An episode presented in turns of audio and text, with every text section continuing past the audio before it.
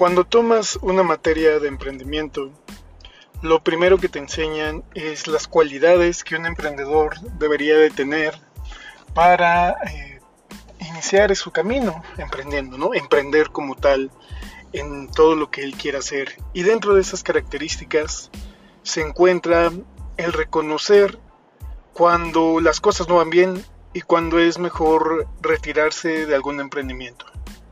Este proceso es de los procesos más difíciles de aceptar porque al final del día te casas con una idea, te casas con un sueño, con una ilusión que abrazaste como si fuese parte de ti. Hoy en Key Learnings from Failing vamos a platicar justamente de lo difícil que es cerrar un negocio en el cual tú habías puesto toda tu energía, recursos y que al final del día no resultó. Mi nombre es Carlos, gracias por acompañarme como en cada eh, semana en este podcast. Recuerden que me gustaría saber qué ustedes piensan acerca del contenido que he estado subiendo. Eh, ahorita me siguen muy poquitas personas, creo que solamente mi mamá y mis primas escuchan este podcast, pero yo lo hago con mucho cariño y sé que en algún momento mis consejos van a ayudar a alguien más. Retomando el tema, eh, yo tuve la oportunidad de tener abiertos varios negocios simultáneos.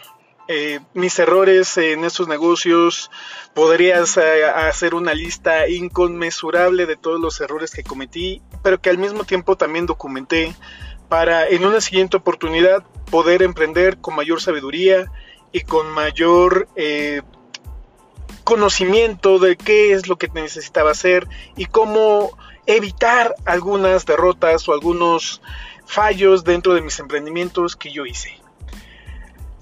Algunos de los principales fallos los hemos ido aquí platicando en este podcast en algunos capítulos, ¿no? Como por ejemplo de que a pesar de que tú confías en las personas, pues al final del día no es su emprendimiento, no van a depositar la misma energía, algunos sí, pero tal vez no tienen el conocimiento necesario, eh, tal vez nosotros no dedicamos el tiempo adecuado, porque cuando te decides emprender la realidad es que debes de poner más del tiempo que tú consideras que vas a necesitar dar a ese negocio necesitas dar, no el 100%, necesitas dar el 1000% de ese negocio. Verificar que todo cumpla el estándar que tú originalmente planteaste. Ese fue uno de mis errores.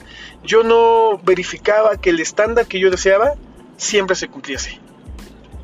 E incluso algunas veces yo tampoco sabía cómo llegar a ese estándar, ¿no? Porque no sabía eh, fabricar algunos productos, no sabía realmente cómo proceder ante algunas situaciones y bueno, al final del día esa es la experiencia.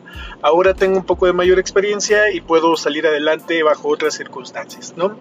Sin embargo, cuando te das cuenta que los números ya no dan, que te has eh, inmiscuido en un círculo donde solamente estás perdiendo dinero, ¿no? Donde realmente ni siquiera hay una visión, no hay una proyección de que las cosas pudiesen mejorar en el mediano plazo, es tiempo de tomar valor y cerrar ese negocio. Es mejor acumular nuevamente tus recursos con mayor conocimiento, con mayor sabiduría y emprender nuevamente. Yo en algún momento voy a volver a emprender y tengo la convicción, tengo la certeza de que cuando vuelva a emprender, mi negocio va a ser exitoso. Porque pasé por todos estos procesos, pasé por toda esta eh, mecánica en la cual era necesario aprender. Hoy no me gusta cuantificar cuánto dinero perdí, porque la, realidad es que sí perdí muchísimo dinero, ¿no? Ahorita tal vez tuviese incluso algunos otros bienes, algún otro estilo de vida, pero el aprendizaje, el conocimiento, creo que es invaluable yo empecé a ver que mis negocios, eh, por la pandemia, por la situación, porque no ofrecía un producto tal vez de la calidad que, todos esperaban, porque no verificaba justamente que, se cumplía con los estándares, eh, pues empezaba cada vez a decaer más y más y más y más, al grado de que pues algunos días ni siquiera, ni siquiera vendíamos. Yo me frustraba mucho, empezaba a tomar ciertas actitudes hacia mis colaboradores que yo la verdad es que aprecio muchísimo, que no eran tan eh, adecuadas. Y cuando empiezas ya a no ser tú, a, a, que la frustración como tal te haga cometer más errores, es tiempo de reconocer que hay que apartarse. No pasa nada, no pasa nada. A mí no me da pena decir que fallé. A mí no me, da pena decir que cerré mis negocios. A mí no me da pena decir que no funcionaron. Al contrario, voy con ustedes a contarles la historia que yo pasé para compartir mi conocimiento. Porque creo que lo que yo comparto, mi experiencia, puede servir a alguien más. A lo mejor y también va a, atravesar esa otra persona su proceso de emprendimiento, su proceso de aprendizaje, pero estoy seguro que algunos de los problemas que yo enfrenté, esa persona también lo va a pasar. Y eso yo lo atesoro de una manera incalculable. Por eso me decidí a abrir este podcast, además de obviamente poder eh, crecer como persona, saber expresar mejor mis ideas, entre algunos de los puntos que tenía como objetivo en este podcast. Y este capítulo para mí es bastante especial porque enmarca justamente ese proceso que yo tengo.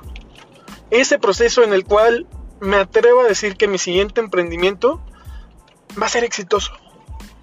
Porque aprendí de cada error, aprendí de cada fracaso que tuve en mi camino. Y ese fracaso simplemente me hizo más fuerte. Me hizo más sabio. Y cuando cierras un negocio, te vuelves resiliente. No quiere decir que ya después no te importe. No, para nada simplemente te vuelves más fuerte, genera resiliencia en tu camino, genera resiliencia en tu vida para poder volver a iniciar y emprender. Muchas gracias por acompañarme en este capítulo. Nuevamente les recuerdo mi nombre, Carlos. Espero me acompañen en la siguiente emisión de Killer from Failing y nos vemos la siguiente semana. Hasta luego.